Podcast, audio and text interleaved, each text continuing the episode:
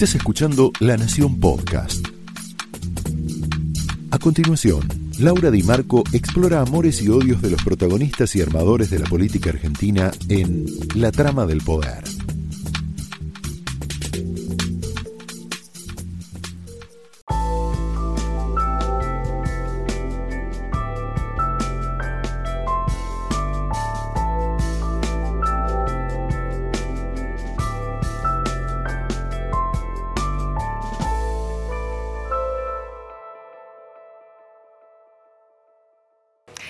Hola, muy buenas noches, bienvenidos a la trama de esta noche, donde nos vamos a meter en un tema del que se habla mucho, pero se comprende poco. Vamos a tratar de entender. Vamos a hablar de bullying. El bullying es violencia invisible, son esas balas que no que parece que nadie dispara o que es difícil darse cuenta quién dispara y que lastiman mucho y que no es lo mismo que acoso, que uno puede tener una situación de acoso en las redes sociales siendo adulto o en el trabajo o en la familia, pero que no es lo mismo que bullying, porque bullying se da en la escuela y entre pares, entre chicos. Siempre en esa relación de disparidad hay uno que es el que somete, es el hostigador y otro el que sufre el bullying. En general, ese hostigador tiene un grupo de chicos que lo siguen, es un líder, y otro grupo de chicos que presencia esa violencia invisible en silencio. El bullying es, si bien se empieza a hablar, es eh, un fenómeno muy común en las escuelas. La tercera parte de los jóvenes en el mundo, según la UNESCO, ha sufrido algún tipo de bullying. Los chicos, los varones, son blancos, según este estudio, eh, más eh, proclives al bullying que las chicas. En los países desarrollados, las víctimas del bullying suelen ser chicos o adolescentes con una condición socioeconómica diferente, más baja al resto de la media de esa escuela. Y eh, los chicos discapacitados también son otro blanco del bullying.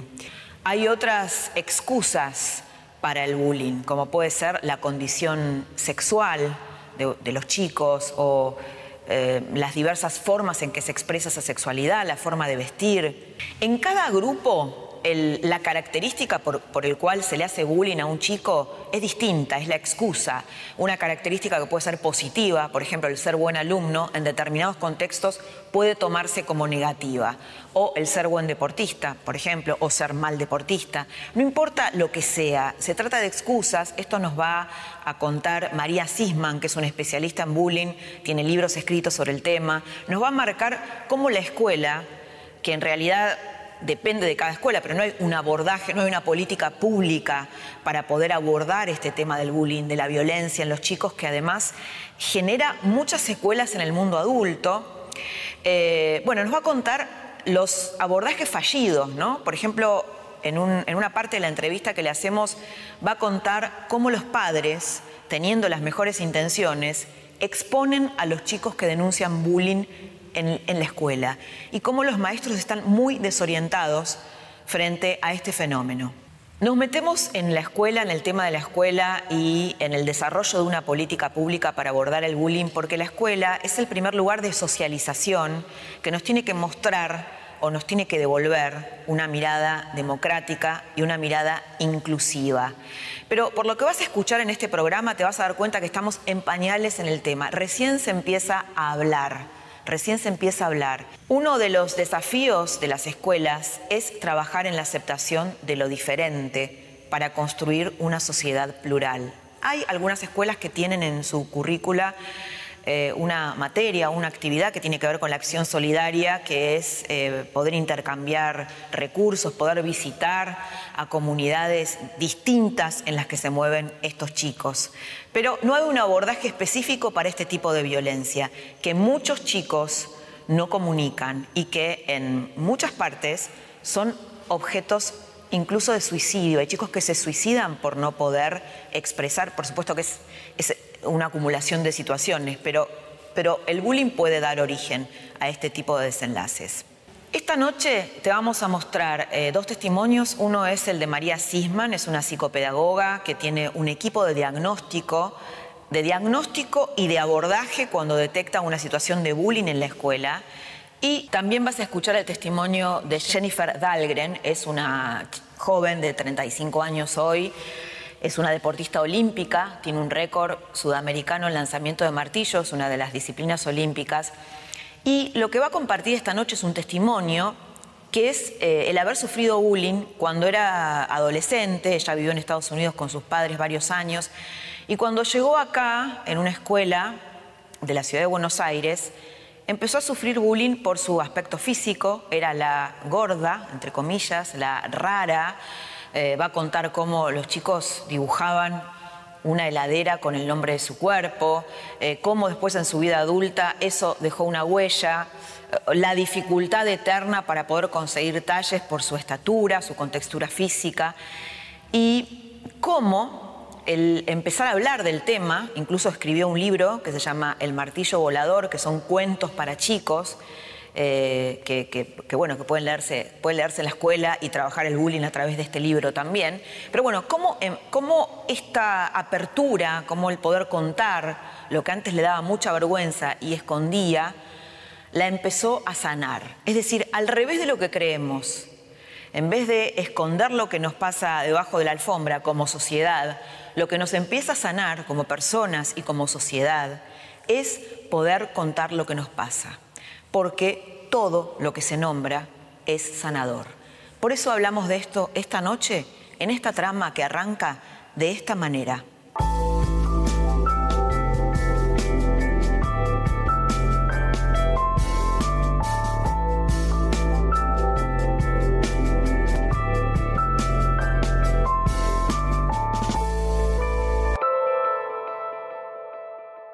Bienvenida Jennifer esta noche estamos hablando de un tema, bueno, tan, tan delicado y con tantas facetas que es el bullying, ¿no? Sí. Pero antes de meternos en eso, me gustaría que, nos, nos contaras un poquito sobre vos. Sos eh, deportista olímpica y tenés récords en lanzamiento de martillo. ¿Qué es eso para la gente que nos está viendo y, bueno, El, lanzamiento de martillo es una de las cuatro disciplinas de lanzamiento dentro de lo que es el atletismo. Tenés lanzamiento de bala, disco, jabalina y martillo.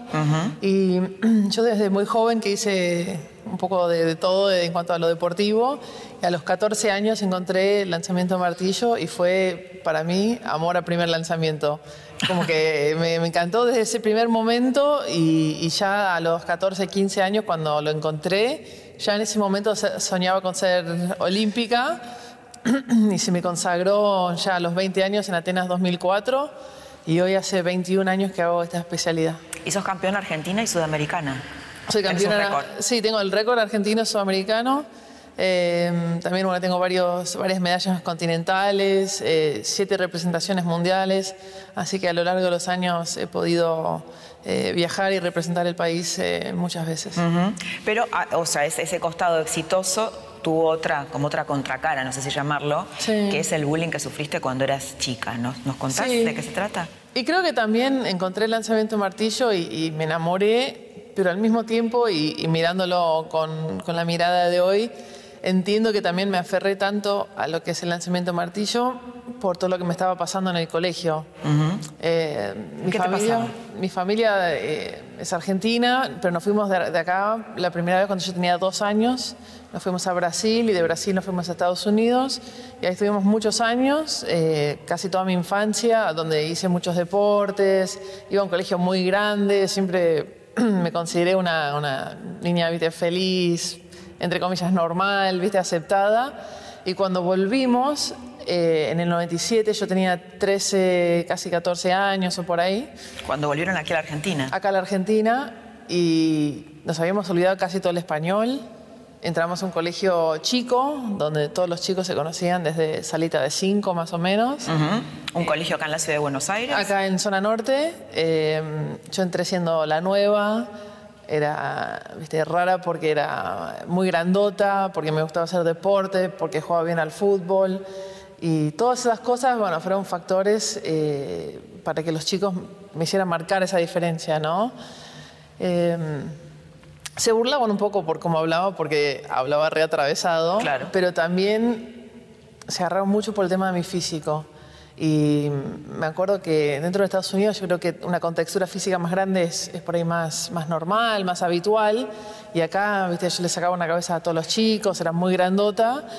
Y empezaron a hacer bullying por el tema del físico y, marcarme la espalda con una regla. O me acuerdo haber entrado en un recreo y que estaban dibujando en el pizarrón una heladera de dos puertas con una cara, dos brazos, dos piernas y arriba decía Jenny. Y yo entré y todos estaban riendo de eso de algo que yo, viste, no podía controlar. Y sí, además eras adolescente, ¿no? Que era adolescente, que es donde uno, bueno, está muy vulnerable por todas las cosas que te están pasando en ese periodo. Y hasta en un momento me llegaron a prender fuego un zapato en la sala química mientras lo tenía puesto. O sea, momentos de mucha agresión, ¿no? Pero lo que yo siempre remarco es que lo que más me marcó eran las burlas verbales, que a veces las palabras nos lastiman más que, las cosas físicas. Las palabras son balas, ¿no? A veces. Exacto, porque además yo ya tenía inseguridades, o sea, ya, de, niña por ahí iba a la pileta con una remera arriba de la malla y me metía a la pileta así, por no querer quedarme solamente en la malla. Eh, todos tenemos nuestras inseguridades, pero lo que hizo el bullying en mí fue potenciar esas inseguridades eh, y, la verdad que me, me destruyó la autoestima.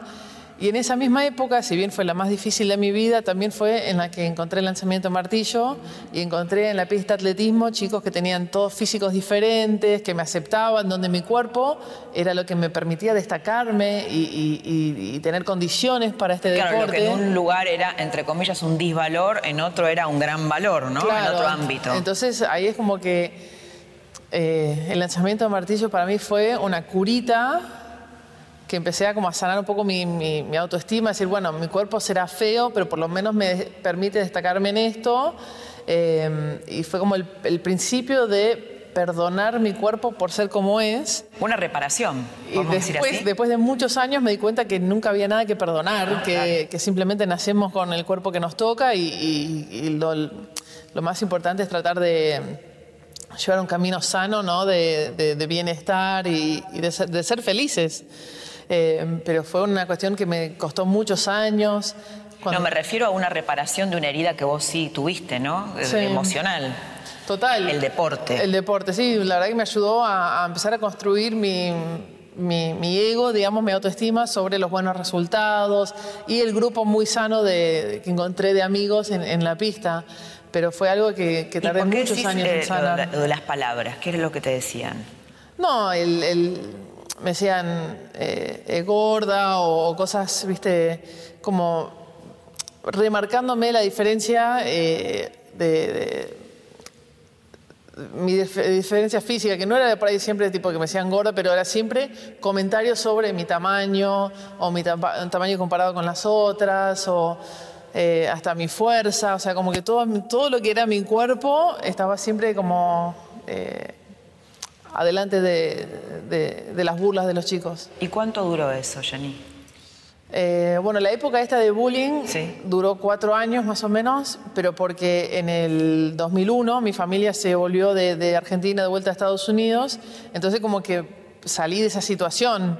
Pero yo creo que también me costó sanar porque nunca enfrenté la situación, nunca hubo un, eh, lo, tapaste eso? o sea, ¿a tus padres le contabas esto? No, no, no lo conté. ¿Por qué? Porque el bullying te genera mucha vergüenza y mucha aislación y yo sentía como que lo que ellos me decían tenían razón, porque yo era por ahí un poco gordita y yo era grandota y sí me gustaba hacer deporte, entonces yo sentía como que en el fondo tenían razón y hasta por ahí que me lo merecía. Entonces no contaba estas cosas y no lo conté hasta hace pocos años. ¿Y por qué decidiste contarlo? Porque me llamaron de, para hacer unas fotos eh, fuertes de desnudas, de, deportistas, que por primera vez se iban a hacer en Latinoamérica. Y cuando me llama un periodista amigo y me cuenta la idea, me dice, Jenny, tengo una idea, sé que es fuerte, pero no me digas que no, pensalo. Y me cuenta que eran fotos desnudas, le dije que no. Y como que se reía me dice, bueno, pero pensalo, porque por ahí a vos, que él tiene muy, muy buena relación conmigo y me conoce, me decía, fíjate que por ahí te sirve para dar vuelta a la página, para empezar a contar sabía esta situación. Ella lo sabía. Pero como que no estaba muy, muy contado, ni, ni siquiera yo lo había tratado mucho internamente, o sea, era como que siempre, bueno, iba tratando de, mejorar mi, autoestima, pero... claro, por ahí lo que la gente no entiende es que esto te genera vergüenza y eso es lo que te dificulta hablar, ¿no? Sí. Pasa también a veces en otro orden, pero digo, con el caso, casos de abuso. La gente no entiende, pero ¿cómo no lo contó antes? Bueno, porque hay un montón de trabas emocionales que te impiden hablar, ¿no? Totalmente, y hasta el día de hoy... hay un proceso para hacer. Hasta el, hasta el día de hoy es un tema que me, me es difícil hablarlo y no me parece muy placentero, pero encontré que es súper importante. Cuando a los 30 años hice estas fotos, Finalmente, ¿y cómo decidiste hacerlas? Bueno, justamente me di cuenta que era la oportunidad de, poder dar la vuelta a la página y ser el ejemplo que yo nunca tuve, que me hubiera gustado tener de, una mujer por ahí eh, con, curvas y por ahí con rollitos y como un cuerpo perfectamente imperfecto que no veía yo en los medios o, en la prensa argentina, no, no lo veía. Entonces era como que en el colegio me estaban marcando que yo no encajaba, no me encontraba en los medios, tampoco encontraba ropa que me entrara. Entonces, de todas las formas, yo sentía que la sociedad me marcaba que yo no encajaba. Entonces, nunca lo hablé y por eso también fue tanto el, tiempo que tardé en, superarlo. Y ahí a los 30 años, cuando hice estas fotos, fue como un catarsis enorme. Y cuando me sorprendí porque cuando me saqué la bata para hacer esas fotos, yo estaba re segura, pero no segura de mi cuerpo, segura de las razones por las cuales yo quería compartir.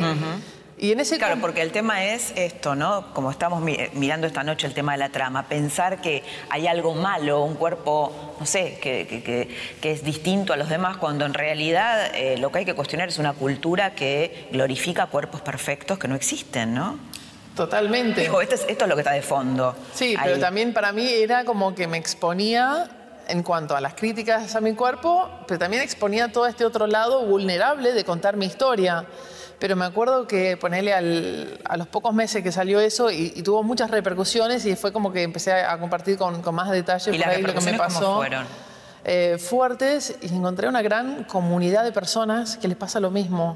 Y me empezaron a decir, bueno, gracias por compartir tu historia, porque a mí, a mi hermana, a mi cuñada, a mi sobrina, o sea, tantas personas que conocían a alguien que había pasado por una situación parecida, que, por ahí no tuvieron la, oportunidad o, la voz, viste, la oportunidad de compartirlo, y yo sí lo tuve. Entonces me empezaron como a, primero me di cuenta que yo no estaba sola en lo que me había pasado. Y también yo sentía como la fuerza detrás, ¿no? De que no soy yo sola, sino que hay un montón de personas que les pasa. Eh, pero mi papá leyó una nota a los pocos meses y me, llamó, porque ellos viven en Estados Unidos, me llamó y me dice, me siento mal padre, porque yo no sabía que te estaba pasando esto. Y me dice, ¿vos le contaste a mamá? Digo, no, no, no le conté a nadie. Y le digo, y no te sientas mal porque no es tu culpa, sino que es lo que genera propiamente el bullying. Es muy difícil. Eh, salir de, uno mismo, sobrepasar esa vergüenza para, buscar ayuda, porque como yo dije antes, tipo, yo sentía que, tenían razón en lo que decían, o que yo por ahí lo merecía. Entonces eh, no, no supe cómo afrontarlo y hoy estoy agradecida. además es lógico porque, bueno, cuando uno es chico, es adolescente, no tenés recursos para afrontarlo. Es ahí los adultos donde tienen que ayudarte, pero a veces, bueno, es difícil contarlo también, como decís, ¿no? Obvio, o sea, en esa época tampoco tenía la, madurez emocional como para poder superarlo, ¿viste? Como por ahí, yo lo, veo con mis sobrinitos que tienen por ahí 5, 6, 7 años y les cuesta decirte algo muy básico, entonces es como que la evolución humana tarda más años en poder como ir plantándose y procesando un montón de las cosas que nos pasan para después salir de nosotros y, comunicarlo hacia afuera. Eh, y creo que cada uno lleva sus tiempos, a mí el, eh, desde los 30 a hoy, creo que cambié muchísimo. Y, a los 30 hiciste las fotos. A, los 30 hice las fotos. A los 31 publiqué mi primer libro, El martillo volador, que tiene cinco cuentos de, deportes olímpicos y trata de cómo el deporte nos ayuda a superar cosas eh, más allá de una, medalla. Y el primer cuento es bastante autobiográfico en, en, que a veces ser diferente es difícil, pero que esa diferencia nos puede llevar a ser extraordinarios. Em, y a la semana que presenté mi libro, di una charla TED, donde también conté como por ahí como que cada vez fui contando un poco más y en más profundidad toda mi Te historia. animando, ¿no? Vi- Viendo Me un poco fui animando, la pero- repercusión o la recepción que eso tenía en la Sí, gente. entonces lo mismo, o sea, cuando presenté el libro... Lo que pasa es sentía que cuando uno se abre, te das cuenta que a todo el mundo le pasó algo. Claro. No sé si exactamente bullying, pero que todo el mundo fue vulnerable sí. y, tiene sus propias heridas. Totalmente, y cuando presenté mi libro también era como que, bueno, estoy compartiendo algo, pero yo soy deportista y como que quería compartir la faceta de autora y estaba medio insegura, pero cuando lo hice después me di cuenta que, que mm, la conexión que encontré detrás, y cuando hice la charla TED a la semana, ahí me sentí más desnuda que haciendo las fotos, porque ahí estaba como exponiendo un lado de, oratoria que no la tenía tan procesada como ahora y contando en más detalle y en más profundidad las cosas que me habían pasado y lo que significó el deporte en mi vida. Entonces fueron para mí esos tres eventos tipo primordiales en la mujer que soy hoy, fueron esas tres cosas. Es decir, la situación de exponerte, decís que te sentiste más desnuda, es primero una situación, sensación de vértigo, pero después una sensación de sentirte mejor que antes. Sí, como empoderamiento, ¿no? Claro. Porque además cada vez que cuento mi historia siento que le sigo ganando distancia sobre las cosas que pasaron y cada vez que se me acerca alguien y me cuenta gracias por hablarlo porque a mí me pasó y, y- sentir que otros se conectan detrás, también me siento empoderada porque digo, no estoy sola y, y con mi granito de arena también estoy yo ayudando al otro y eso es increíble. Y poder hablarlos también lo, lo hace más normal, entonces le das espacio al otro también para para compartir con vos o para ayudarte también. Entonces, si no podemos salir de las cosas que nos pasan y comunicarlas, es imposible que nos ayuden, porque lo que están a nuestro alrededor a veces pueden interpretar si la- nos está- lo, lo estamos pasando bien o mal en el colegio o lo que fuere, pero nunca van a saber la profundidad de, lo- de los eventos si no se lo podemos comunicar. ¿Y qué pasó después de la charla TED? Y después de la charla TED, encima tardó un par de meses, viste, entre en la producción y salir a, mm, a, publicarse. Y para mí fue, la verdad que un- ese año fue un torbellino de, de actividad, pero más que nada por, por esto de empezar a compartir. Y, y junto con el libro, la, gente se empezó a conectar, a decir, uy, qué lindo esto, que, o sea, mostrar otro, otro lado de, la Jenny deportista, digamos. Y, y con la charla mucha gente me empezó a escribir como de, de mensajes muy conmovedores que me empezaron a hacer sentir no tan sola en, en- Te empezaban a contar este camino. sus historias. Sí, y me pasó más aún el año pasado, cuando yo tuve un año, el año pasado deportivo súper bueno, eh, cuando vinieron los Juegos Olímpicos de la Juventud, yo entrevisté al presidente Macri y al presidente del Comité Olímpico Internacional en un foro El G20. en el G- no, antes del G20, Ah. para los Juegos Olímpicos de la Juventud. Eh, entrevisté a los dos presidentes, hice como de moderadora en la jornada inaugural de un, de un foro de 200 personas por todo el mundo, en inglés, ¿viste? yo estaba súper nerviosa. Y después, al, mes, sí, fue la gala del G20 y en ese, o sea, como en ese marco me invitaron a, a la gala y salí a buscar vestido. Encima venía teniendo un año, viste, increíble, que me salían todas buenas y la gala del G20 para mí era como la cereza del postre. Claro, ahí coronabas. Claro. Entonces, eh, en junio, yo había sido tapa de una revista de, de mujer muy importante en Argentina, y llamo a las productoras y le digo, tipo, che, me dan una mano, co- aconséjenme, viste, a dónde puedo ir a buscar vestidos. Y me recomiendan un lugar que es una, una chica que tenía varios vestidos, varios modelos de, de diferentes diseñadoras, para ver qué podía elegir, porque yo sabía que iba a tener problemas con los talles. Y hablo con esta chica antes y me dice, no te preocupes, tengo talles grandes. Entonces yo entré como con toda la esperanza, viste, con, ah, acá saco un vestido de hermoso. Sí. Y llego y me dice, mira, este es el más grande que tengo, probate este y después vemos los otros cuál te, cuál te gusta más. Y ese tipo no me entraba, no me cerraba en la espalda. Entonces la chica obviamente se sentía mal, me dice, bueno, voy a pensar dónde más te puedo recomendar para, para ir a buscar ropa, qué sé yo. Y, la agradecí, pero me fui a la calle súper angustiada. Y yo venía contando mi día, viste, mediante historias en las redes sociales, como también empecé a contar espontáneamente lo que me estaba pasando en ese momento, que era la angustia de a los 34 volverme a sentir la chica de 15 que odiaba su cuerpo por esta frustración de no encontrar la ropa, no sé qué. Algo que le pasa a muchas mujeres, ¿eh? no encontrar talles por diversas cosas, por, por, por diversas cosas, o del cuerpo o de la edad también, Sí. ¿no? Que también se hace ropa para gente muy joven. Sí, bueno, y, y- pero yo sentía que yo estaba sola en esa. Claro. Y que era la única que lloraba en los, en los vestidores y, que tenía esta frustración. Entonces, bueno, compartí la historia, apagué el teléfono, me fui a dormir como súper triste. Y me despierto al día siguiente y me estallaba el teléfono, me estallaba. ¿Y qué, sentís que tuvo, digo, ahora estás bueno en todo este proceso de sanación, ¿tuviste eh, apoyo terapéutico? ¿Cómo fue que saliste del closet? Porque de algún modo saliste del closet. Em, la verdad que trabajé mucho con psicólogos deportivos, ¿no? más siempre orientado al deporte, pero íbamos trabajando muchas cosas eh, personales a la vez. Y yo siento que fue más un trabajo de, de mi entorno, de mis amigos, de de, ir mostrándome eh, el espejo real, decir, Jenny, mira, esto es lo que sos. Como que por ahí yo me había imaginado muchas cosas o...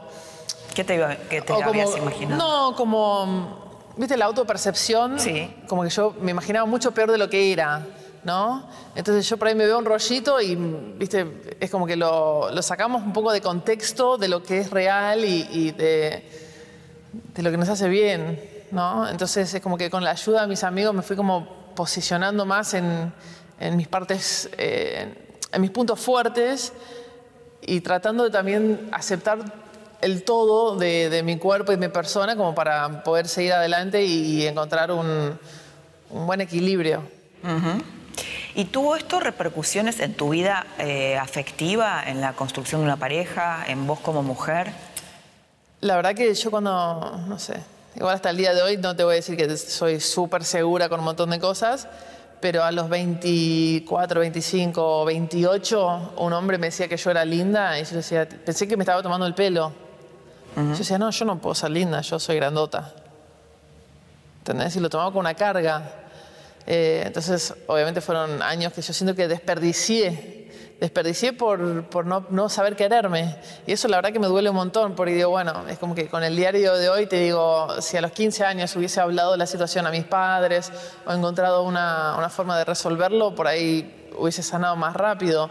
Pero creo que también... Como bueno, tal vez no hubieses dejado la huella que estás dejando, ¿no? Con todo claro, el proceso. o sea, tampoco, o sea, dejó la huella que dejó en mí y, eso también. Y ahora la gente. Claro, y hoy yo con, con, la gente y tratar de, difundir este, este mensaje de, eh, de empoderamiento, que es lo más, más, lo más lindo que podemos vivir, es sentirnos eh, felices, plenos y, con poder de, de, hacer un cambio positivo.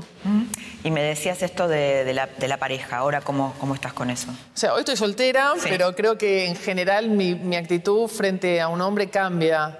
Eh, no sé, cuando era más chica siempre quería pasar desapercibida, ¿no? Porque yo como siempre sacaba una cabeza a todos, era más alta, más grandota, era como que yo no quería que me vean, yo quería ser una más.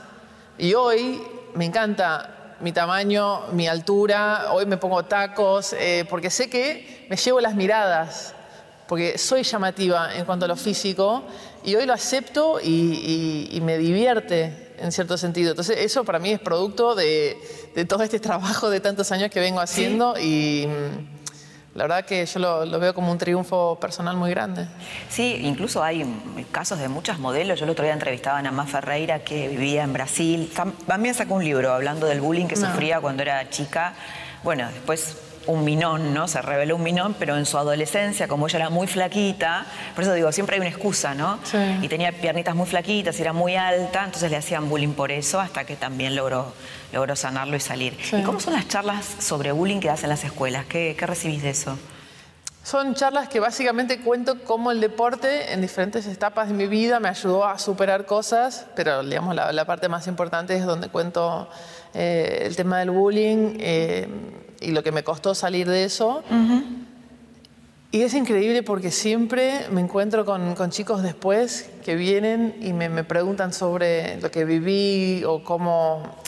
Porque al hablarlo yo, desde mis experiencias, le abro el, lugar para que otros Claro. me pregunten sobre eso. Entonces, en vez Cuando vos te desnudás, el otro se desnuda. Claro, entonces es como que un chico, en vez de decir, ah, porque a mí me está pasando tal cosa, me dice, a vos cuando te pasó eso, ¿qué hiciste? ¿Cómo te sentiste? ¿Cómo te afectó? Entonces lo vuelcan sobre mí y podemos abrir un diálogo muy importante. Claro. Además no es lo mismo que le vengan a dar una charla sobre el tema que alguien que vivió el tema. Totalmente. estuvo ahí. Totalmente. Y creo que también yo elegí una profesión que se basa en mi cuerpo. O sea, elegí ser deportista profesional.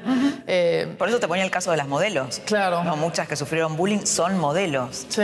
Y esto por ahí no se sabe mucho, pero han sufrido bullying sobre su cuerpo, por alguna característica. Yo creo que igual es como que el bullying no discrimina a nadie, porque yo tengo una prima en Esquel que le pegaban porque era la única rubia, o como, no sé, el, más estudioso. Siempre el que se sobresalen un poco, o sea, el diferente. El diferente, pero puede ser algo maravillosamente bueno que igual le hacemos bullying por ese tema. Entonces, me parece realmente triste y, hoy cuando voy a las escuelas o escucho alguna actitud de alguien que dijo, bueno, pero el, bullying siempre existió, sí, pero somos seres humanos capaces de evolucionar y de pensar y dialogar para mejorar esta situación. Porque... Bueno, lastimar a la gente siempre existió, lo, lo que no implica que tenga que seguir existiendo, ¿no? Totalmente, y yo lo que estoy agradecida es que yo cuando era chica no existía ni WhatsApp ni las redes sociales, o sea, de última lo que yo pasaba en el colegio quedaba contenido ahí. Después yo me iba a la pista de atletismo a entrenar y era como que otra, otra cosa.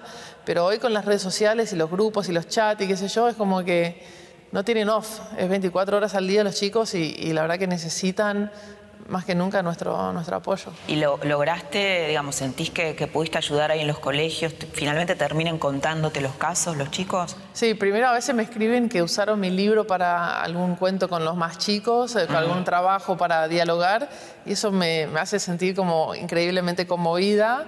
Y después las charlas muchas veces se me quedan, se quedan, o sea, cuando se van la mayoría quedan un par y me preguntan cosas más, viste, mano a mano. Claro, que tal vez les da vergüenza exponerse, ¿no? Sí, o me quieren preguntar más y ya se terminó el tiempo, entonces se acercan, pero se me han acercado chicos que están, no sé, eh, luchando con su identidad sexual o con diferentes cosas, ¿no? Que, que los hacen sentir diferentes. Y la verdad que me alegra mucho cuando me dicen, no, pero lo estamos trabajando en el colegio, o sea, el colegio está al tanto de esta situación, le estamos brindando apoyo. Eso es lo más lindo que hay, porque yo siento que o sea, cuando yo estaba en el colegio acá, había muchos chicos que cambiaban de colegio.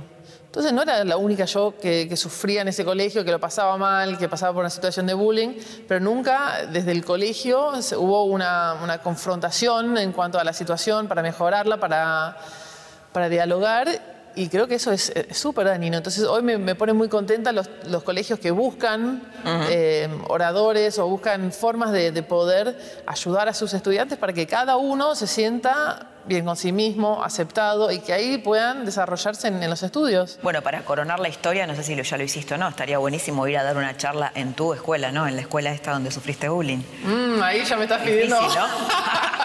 me estás pidiendo un paso personal muy grande.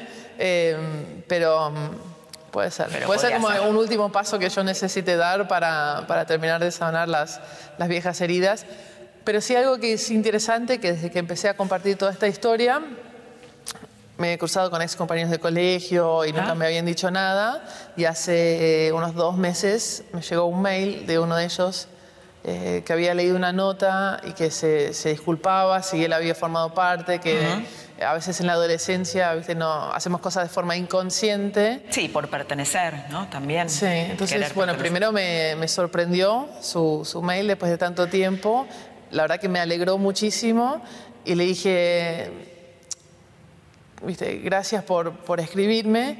Y esto que vos decís de, de, la inconsciencia es como que justamente es lo que hoy me dedico, es a generar conciencia sobre los impactos reales del bullying y cómo nos afecta. Em, así que como que hoy estoy del otro lado y, luchando para que menos chicos estén pasando por esa situación. Buenísimo, Jennifer. Muchas gracias por haber compartido todos estos retazos de vida que seguramente le deben ayudar a la gente que, que te está viendo. Gracias. Bueno, muchas gracias.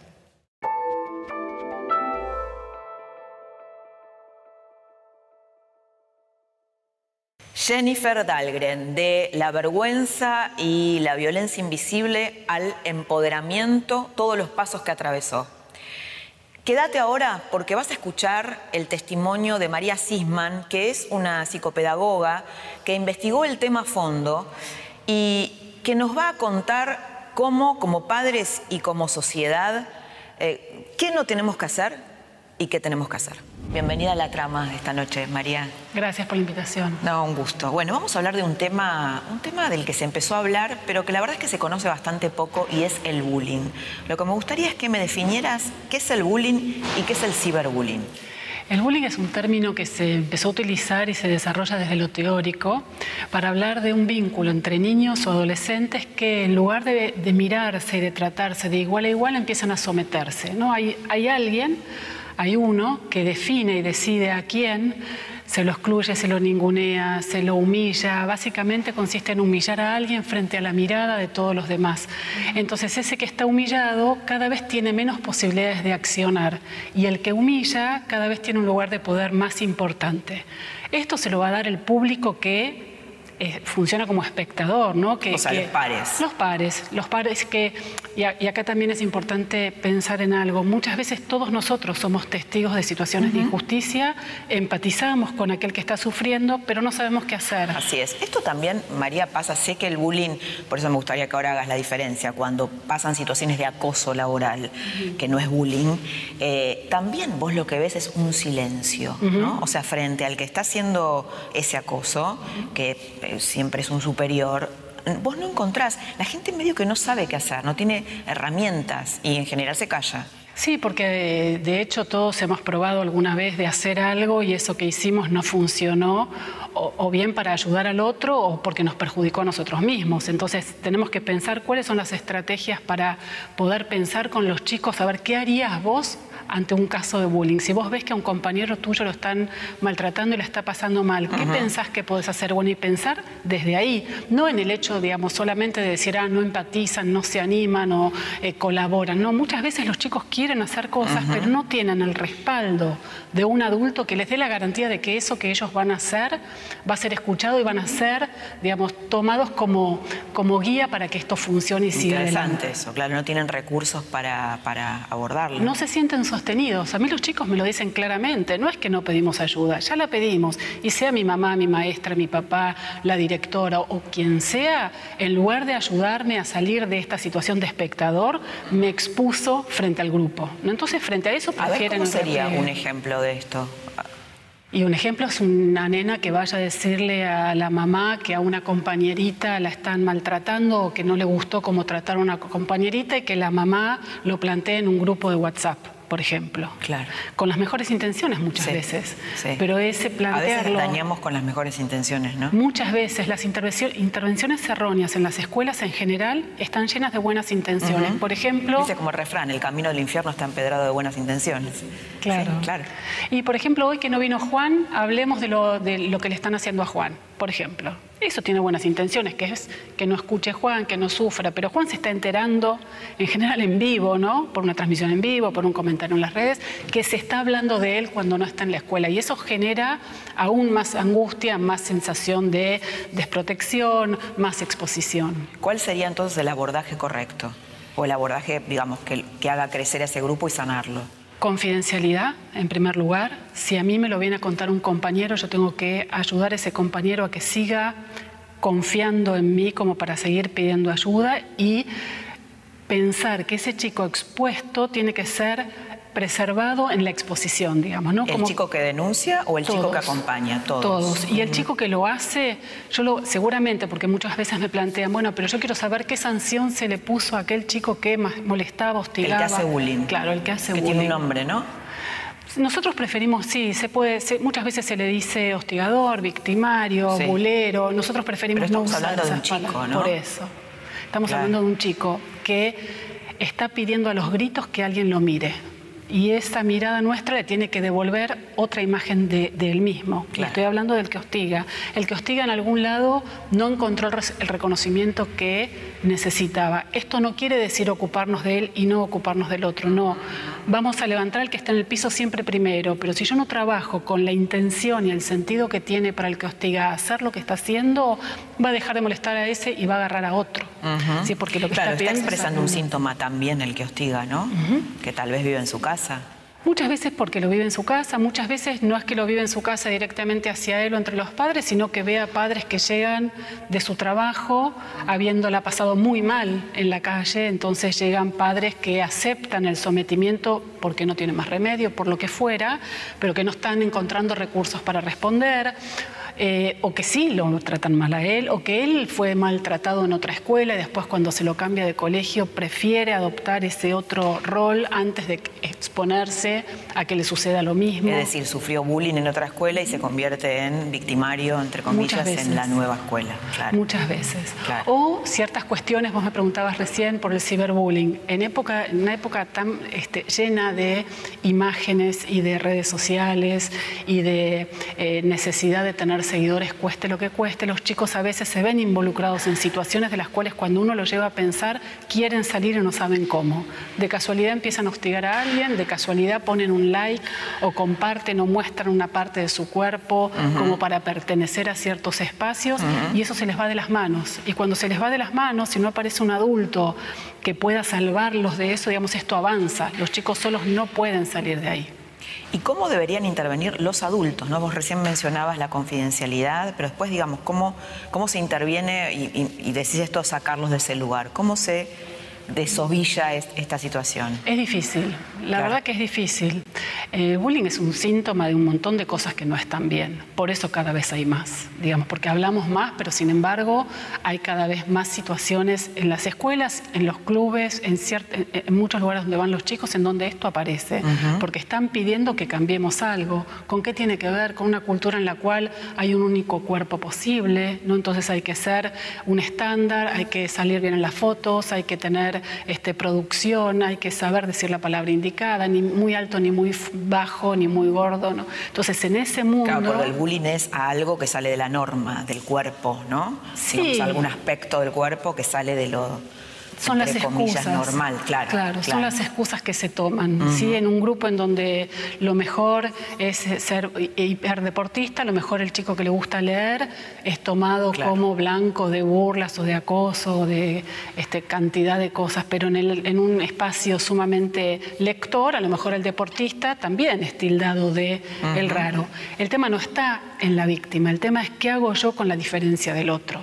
Porque siempre voy a encontrar diferencias. Entonces, muchas veces veces sí, el discurso es muy lindo respecto a la inclusión y respecto a que todos somos distintos y todos tenemos que tener los mismos derechos, pero en lo concreto, a ese que no juega bien al fútbol no se lo invita a jugar, o a aquella que no tiene la ropa indicada para ir a cierto boliche no se le invita a salir, ¿no? o ese cuerpo que se fantasea con que es el ideal es muy difícil de encontrar, imposible muchísimas veces. ¿sí? Un poco siempre converso respecto a eso, o sea, yo no encuentro un talle para mí, digamos, he tenido en el consultorio que pedían a los nueve años depilación definitiva. ¿Sí? Y las mamás estaban dispuestas a hacerlo. ¿Por qué? Porque le decían mono. Entonces, ¿qué tenemos que pensar? ¿En la depilación o tenemos que pensar en qué se le dice a una nena que, ¿no? Para agredirla. Se le puede decir mono, se le puede decir gigante, se le puede decir cantidad de cosas que si nosotros pensamos que es ella la que se tiene que modificar, estamos en el camino incorrecto. Si uno se da cuenta de que lo está lastimando, también puede dejar de lastimar. O si uno es testigo de que lo están lastimando, también puede decir, ¿sabes qué? Basta, no voy con vos, voy con el otro.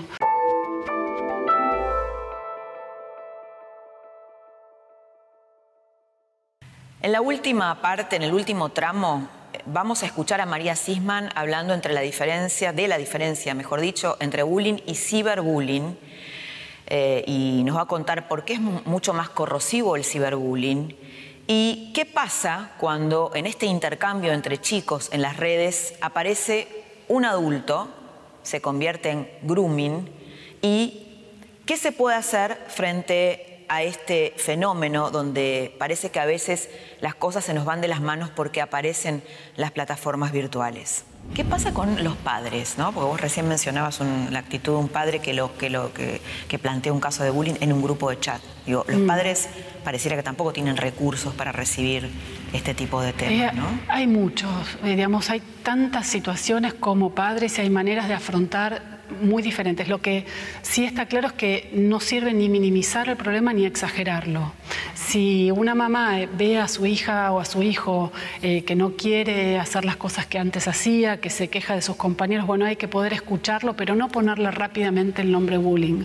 ¿Por qué lo digo? Porque yo pongo rápidamente el nombre bullying, ya me cerré la puerta con la escuela, la escuela empieza a defenderse, tengo a los padres, a los otros padres también un poco a la defensiva. Lo que vos decís es eh, tomar en cuenta el malestar del chico, digamos, como un indicador, más allá de no minimizar ese malestar, no su sufrimiento. Nunca minimizar el sufrimiento.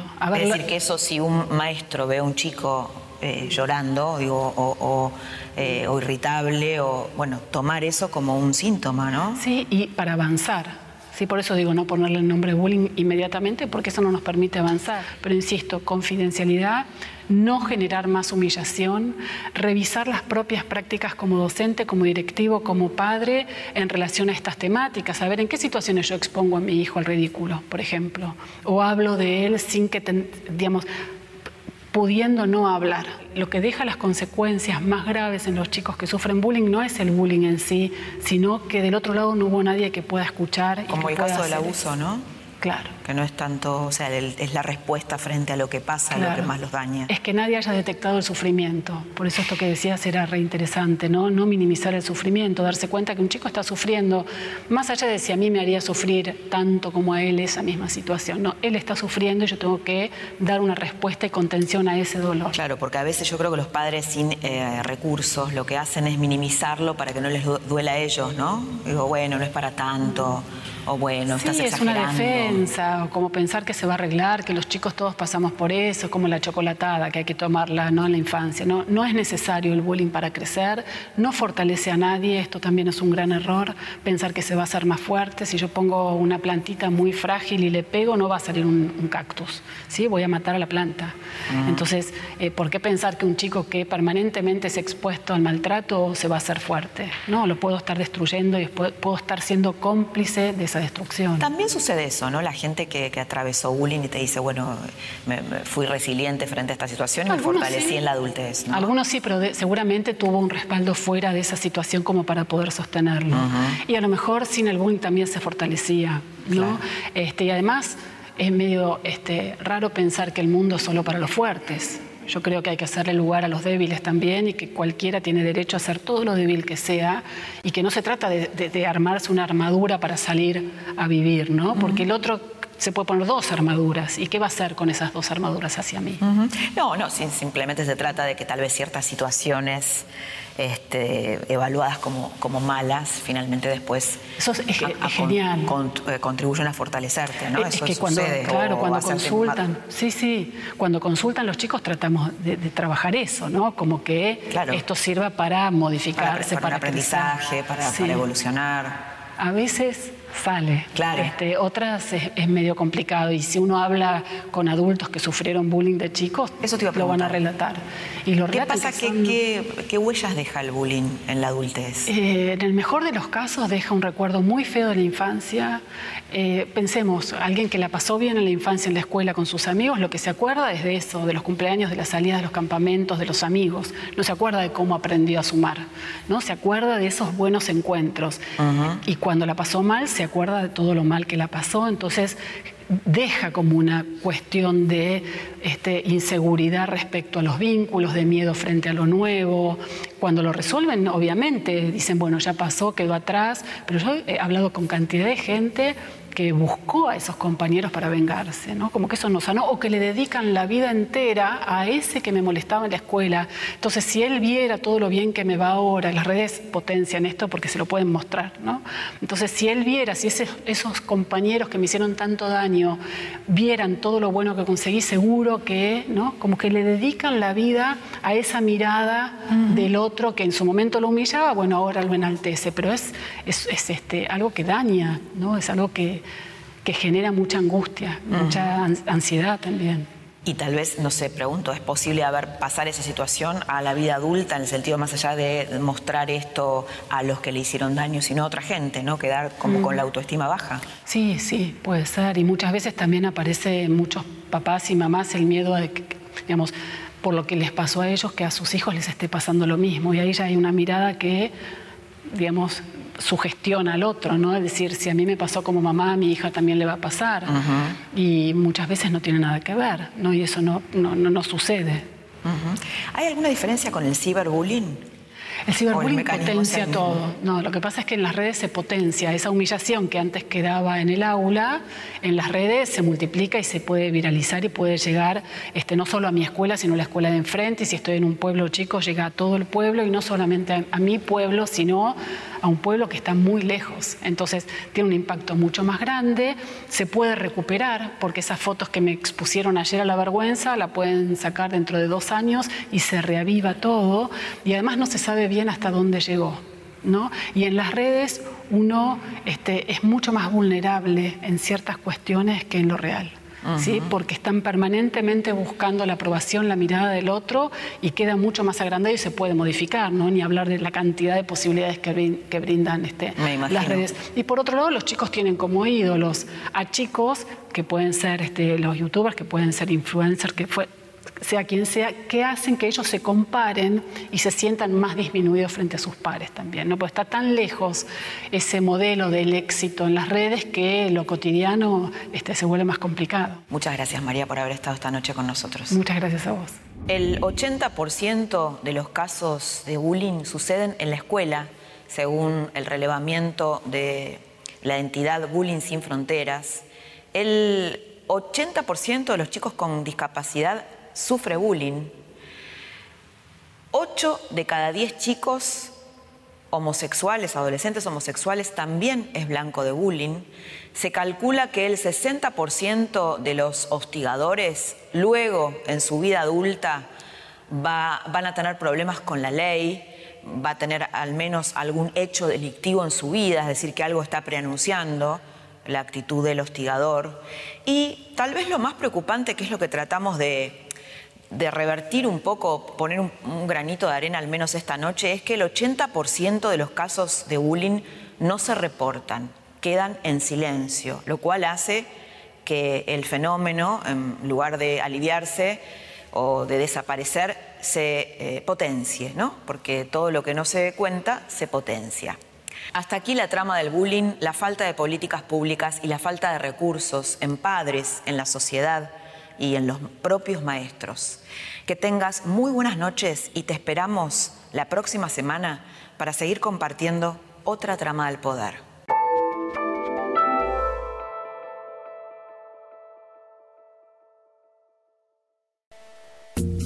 Esto fue La Trama del Poder con Laura Di Marco, un podcast exclusivo de La Nación. Escucha todos los programas de La Nación Podcast en www.lanacion.com.ar. Suscríbete para no perderte ningún episodio. Estamos en Spotify, Apple Podcast, Google Podcast y en tu reproductor de podcast favorito. Seguí escuchando La Nación Podcast.